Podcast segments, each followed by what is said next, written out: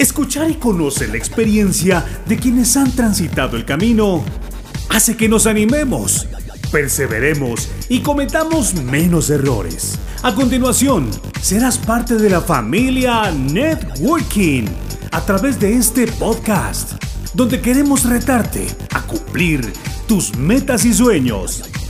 Bienvenidos al podcast de Networking, donde la sabiduría comienza. ¿Cómo estás? Bienvenido una vez más a Networking Podcast, donde la sabiduría comienza. Mi nombre es Mario Mejía y es un placer para mí estar con ustedes el día de hoy. Quiero empezar recapitulando un poco lo que hablamos la semana pasada. Si recuerdas la historia del hombre que estaba lisiado en la puerta del templo conocido como la Hermosa, esperando recibir algo de los que pasaban y entre ellos eh, llega Pedro y Juan y lo que recibió este hombre fue un cambio de vida por completo. Él esperaba recibir unas cuantas monedas, tal vez algo para pasar el día, algo para pasar eh, la noche, no sé, algo para comer, eh, para comer, no tengo, idea la verdad. Pero lo que este hombre no esperaba era recibir el cambio tan drástico que sufrió su vida. y el milagro que, definitivamente eh, transformó por completo su vida, pero que lo dejó también con una decisión que tomar. Yo quiero hablarte precisamente de esas decisiones que tenemos que tomar. Quiero hablarte de lo que significa tomar esas decisiones difíciles, como la que este hombre tuvo que tomar después de aprender a caminar, después de que este hombre recibe el don de sanidad, después de que este hombre ya ahora puede caminar, que era lo que seguía después. Hoy quiero hablarte precisamente de esas decisiones. Quisiera que me acompañaras a jueces capítulo 20 en el verso 14 al 16. Y dice así. Pero los hijos de Benjamín se reunieron en las ciudades de Gibea para salir a la batalla contra los hijos de Israel. Y fueron contados en aquel tiempo los hijos de Benjamín en las ciudades 26 mil hombres, que andaban con espada afilada, sin contar los habitantes de Gibea, que eran 700 hombres escogidos entre todo el pueblo, que habían, estaban estos 700 hombres escogidos con una particularidad, eran zurdos. Todos podían lanzar la piedra a la altura del cabello y no fallar. Debo admitir que, aunque no soy gran fan del básquetbol, me gusta verlo y conocer datos interesantes. Y esta historia que te voy a contar tiene un sentido porque la vamos a comparar en un momento con lo que acabamos de leer de la Biblia. Eh, en uno de tantos días en los que estaba escuchando eh, en internet mientras eh, hacía mis labores, porque me gusta tener ese pequeño sonido de fondo para no sentirme que estoy tan solo, estaba trabajando de noche, empecé a escuchar una historia, uno de esos cortos en, en YouTube, donde se narra la historia de un juego de dos universidades en Estados Unidos. Esto creo pasó en el 2017. Y al parecer uno de los equipos había perdido seis jugadores para cuando llegó al tercer cuarto. Eh, había quedado ya solo con siete jugadores, cinco en cancha y dos en la banca. Para el final del tercer cuarto, eh, bueno, pero de hecho para eh, mediados del, cuarto cuarto, dos jugadores habían sido expulsados. Ya solo quedaban cinco en cancha.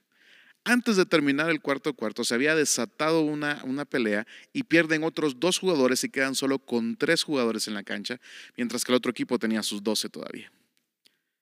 El entrenador de inmediato llamó a tiempo extra, a tiempo, perdón, tiempo muerto.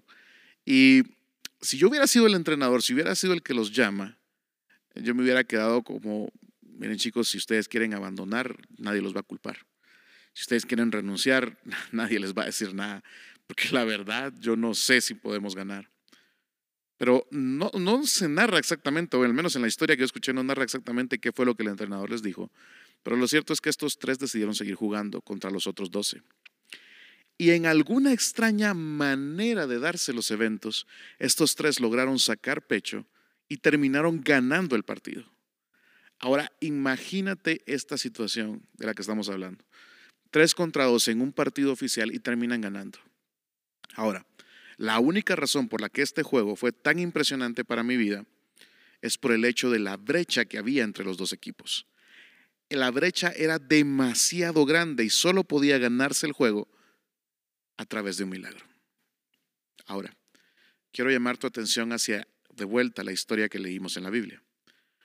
Acabamos de leer en el verso 16 que dice, de todas estas personas, 700 elegidos, y lo dice varias veces. Y luego aclara, hombres zurdos. Ahora, ¿por qué la Biblia da ese pequeño detalle de que eran elegidos y que eran zurdos? Porque mm, primero describe el número, bueno, eso es aceptable, eso es comprensible. Eh, describe que eran buenos lanzando las piedras con la onda, eso también es aceptable. Pero ¿por qué decir que eran zurdos? ¿Por qué si en la Biblia no se cometen errores y es el libro más intencional que conozco hasta el día de hoy, aparece este pequeño detalle? Escucha lo que dice otra versión. Esta es la versión amplificada.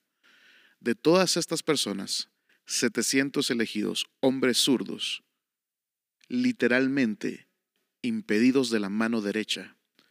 Cada uno podía arrojar piedras a un objeto no más ancho que un cabello y no fallar. Muchos teólogos concluyen que estos hombres eran zurdos porque en algún momento de la batalla estos hombres perdieron la mano derecha o parte de ella, así que ya no eran capaces de usarla. Estos hombres eran zurdos no porque querían, sino porque no tenían otra opción.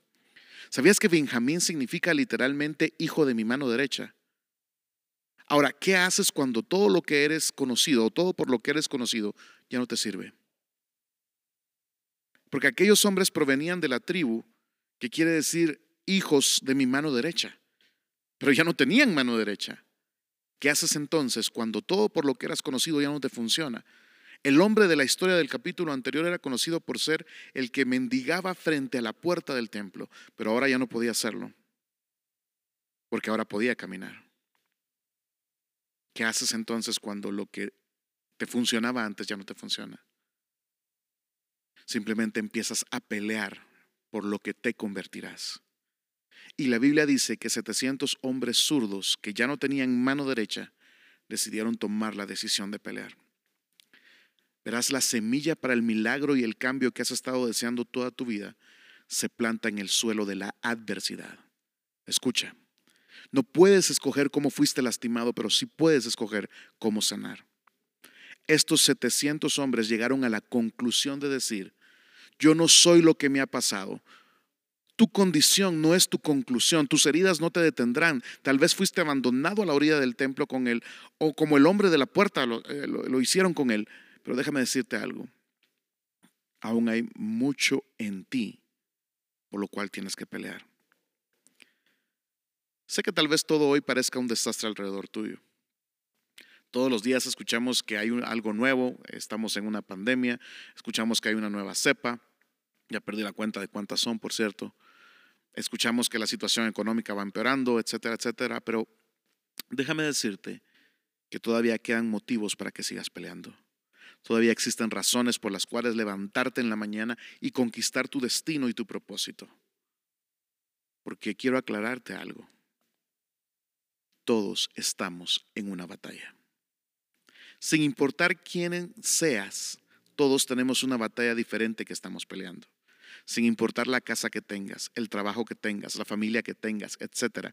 Todos tenemos una batalla que librar y si no tienes cuidado, puedes caer en la tentación de dejar que lo que te lastimó determine tu dirección. Tienes una decisión que tomar, que no importa lo que me haya pasado, voy a seguir peleando por lo que he creído. Escucha, Sé que el último año y medio ha sido tan largo y cansado que de hecho los historiadores y los científicos dicen que pareciera que el desgaste sufrido por nuestro cerebro sería el mismo a que si hubiéramos recibido este desgaste durante los últimos 10 años, aunque ha pasado un año y medio. De hecho, incluso hablan de un nuevo síndrome, el cerebro, el cerebro de pandemia. Eh, todo esto lo dicen historiadores, lo dicen científicos. estamos en un periodo, yo sé, muy complicado. Pero quiero que te imagines a estos 700 hombres zurdos, porque fueron heridos en medio de la batalla. Todos hemos sido heridos en algún momento y tenemos, y si no tenemos cuidado, probablemente trataremos de sanar nosotros mismos esas heridas, en lugar de ir con la persona que nos creó en primer lugar. ¿Sabes algo? He descubierto que no nos podemos arreglar a nosotros mismos por un pequeño detalle. Nosotros no nos hicimos a nosotros mismos. El sello de garantía que viene a ti dice regresar a la fábrica para recibir algo nuevo. Tienes que ir con el fabricante para que pueda cambiar las piezas que necesitan ser cambiadas por piezas originales y no conformarte con piezas genéricas. Estos hombres habían sido heridos y tenían una decisión que tomar.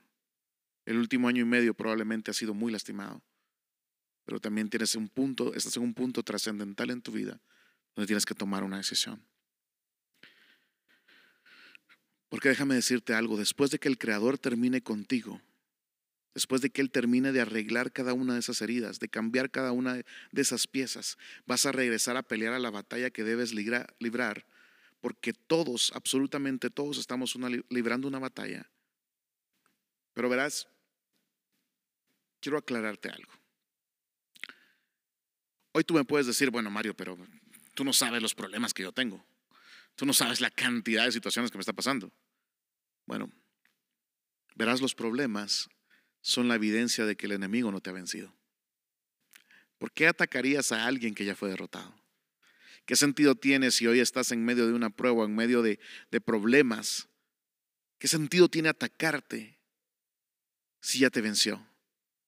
Si hoy estás experimentando problemas, si hoy estás experimentando pruebas, déjame decirte que esa es solo la evidencia de que todavía estás en la batalla, de que todavía hay esperanza, de que no has sido derrotado, sino que al contrario estás peleando. Estos 700 hombres tenían una elección que hacer. Una vez escuché esto y me voló la cabeza. Nosotros nacimos pareciéndonos a nuestros padres, pero morimos luciendo como nuestras elecciones. Nosotros tomamos las decisiones que eventualmente determinan nuestro destino Tú puedes escoger rendirte, puedes escoger, como estos hombres, quedarte a pelear. ¿Te imaginas cuántas veces tomó, cuánta práctica tuvieron que tener estos hombres para poder arrojar una roca con una onda al menos unos 30 o 35 metros y golpear objetivos del grosor del cabello de un ser humano? ¿Te imaginas eso? Estos hombres tenían la mejor excusa para quedarse en casa. Pero déjame decirte algo, si puedes pelear por tu destino, puedes alcanzarlo. Escucha, estos hombres descubrieron el privilegio que hay en salir a pelear diario por lo que tú sabes que es tu destino y propósito en esta tierra.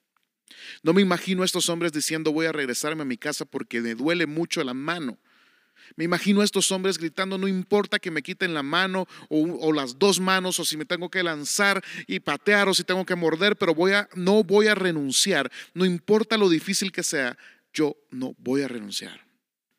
He llegado demasiado lejos para renunciar. Hay batallas que Dios peleará por ti y sí es verdad, pero también hay batallas que Él peleará a través de ti. Escucha, Sé que es difícil, pero hoy vengo a decirte que tú no puedes renunciar porque tienes la mejor carta en tu baraja y ese es Dios mismo. El puente que necesitas para cruzar esa brecha se llama Jesucristo y está a tu lado. Escucha, no habría milagro si no hay brecha que cruzar. No habría puente de tu lado si no hubiera un precipicio frente a ti donde Jesús te quiere llevar a cruzar para que veas la tierra prometida que está del otro lado. Si puedes mantenerte en el camino, Dios tiene algo guardado más grande de lo que te imaginas. Algo que encuentro, que no escuchamos mucho, es que debemos aprender a ser buenos mayordomos con nuestras finanzas, con nuestros negocios, con nuestras familias, pero en muy pocas ocasiones escuchamos que debemos ser buenos mayordomos del dolor. ¿Cómo, cómo, cómo, cómo que debemos ser buenos mayordomos del dolor? Sabes, cuando entramos en dificultades, la mayoría de nosotros pensamos que Dios nos ha abandonado, que nos dejó caer, cuando la realidad es que Dios está tratando de mostrarte que Él puede usar lo que el enemigo quiso traer para destruirte, para lanzarte a la siguiente temporada de tu vida. Me rehuso a pasar a través del dolor sin que éste sirva para hacerme alcanzar el milagro que he estado buscando. Tienes que tomar una decisión, porque la batalla no se ha acabado hasta que Dios diga que se ha acabado. Escucha, Dios no pondrá la victoria en tu mano, pero sí la pondrá a tu alcance. ¿Qué quiero decir con esto? Que hay batallas que tú tienes que pelear para ver tu victoria. Tú tienes que levantarte, tú tienes que pelear, tú tienes que escoger pelear, porque lo tuyo es tuyo. Tú tienes que alcanzar lo que Dios te ha dado y tú tienes que alcanzar esas promesas que Él ha puesto para tu vida. Tú tienes que salir a buscar ese trabajo porque Dios ya te ha dado la gracia para encontrarlo. Tú tienes que salir a buscar ese negocio porque Él ya te ha dado el favor para alcanzarlo. Pero esta es la clave. Tú tienes que tomar la decisión. Verás, el pasado está en tu cabeza pero la victoria está en tus manos. El dolor está en tu mente, pero la victoria está en tus manos. Estos hombres fueron escogidos porque no tenían una opción más. Ellos debían ir a pelear para poder ganar su botín. Deja de enfocarte en lo que perdiste y enfócate en lo que tienes. Estos hombres no tenían más la opción de lanzar con la mano derecha, así que se hicieron expertos con la mano izquierda lograron que su nombre fuera grabado en el libro más famoso de la historia, la Biblia. ¿Crees acaso que su historia habría aparecido si hubieran tenido las dos manos? O tal vez fue el hecho de que lograron volverse tan fuertes en su debilidad que el escritor de jueces consideró que valía la pena mencionarlos. La historia que te conté del partido de básquetbol al inicio, ¿crees que hubiera valido la pena que yo la recordara a menos que hubiera habido una gran brecha entre los equipos? En tu debilidad se fortalecerá mi fuerza, dijo Dios en la Biblia. Pero enfócate en lo que te, en lo que te ha quedado y no en lo que perdiste. En la Biblia se narra la historia del profeta Elías yendo a la casa de una mujer viuda que tan solo tenía harina y aceite para un pan para ella y su hijo. Y luego ella misma dijo, haremos este pan, nos lo comeremos y nos tiraremos a morir de hambre. Pero el profeta le dijo, toma lo que te queda y haz lo mejor que puedas con él. Prepara el pan que mejor hubieras preparado, prepara el pan que jamás en la vida se te hubiera ocurrido preparar. Y úsalo para pelear esa última batalla. Y luego le dice, porque vive Jehová, que la harina no escaseará ni el aceite dejará de, fluir, y tú no morirás en medio de esta sequía, porque en medio de este dolor el Señor jamás te ha de dejar. Y así pasó. Y hoy vengo a decirte, hay una promesa para ti. Si decides seguir peleando, jamás te dejaré y no morirás porque yo estoy contigo. Y, verás el milagro en medio de la brecha, te dice hoy Dios si puedes seguir empujando, si puedes seguir presionando, Dios te dice hoy tengo la victoria para ti. El dolor es solo una evidencia de que sigues vivo, que sigues en la pelea. No te rindas porque tu victoria está cerca. No te rindas porque estás a punto de ver aquella victoria por la que has estado creyendo toda tu vida. Y hoy quiero hablar con aquellos que necesitan un milagro. Si tú estás creyendo por un milagro, déjame decirte que Dios creyó primero por ti. ¿A qué me refiero con esto? La Biblia dice, nada es imposible para el que cree. ¿Y quién creyó primero? ¿Tú o Jesús? Nada es imposible para el que cree. Y cuando tu fe no alcanza, la de Jesús sí lo hace. Yo quiero terminar este podcast, este episodio orando por ti. Y quiero decirte lo siguiente. Si puedes ver, lo puedes creer. Y si lo puedes creer, lo puedes tener. El enemigo te pensó que te tenía y que ya habías perdido la batalla, que te había dado su mejor golpe. Pero él no sabía que lo único que no te puede quitar es tu habilidad de creer. Así que quiero orar por ti el día de hoy.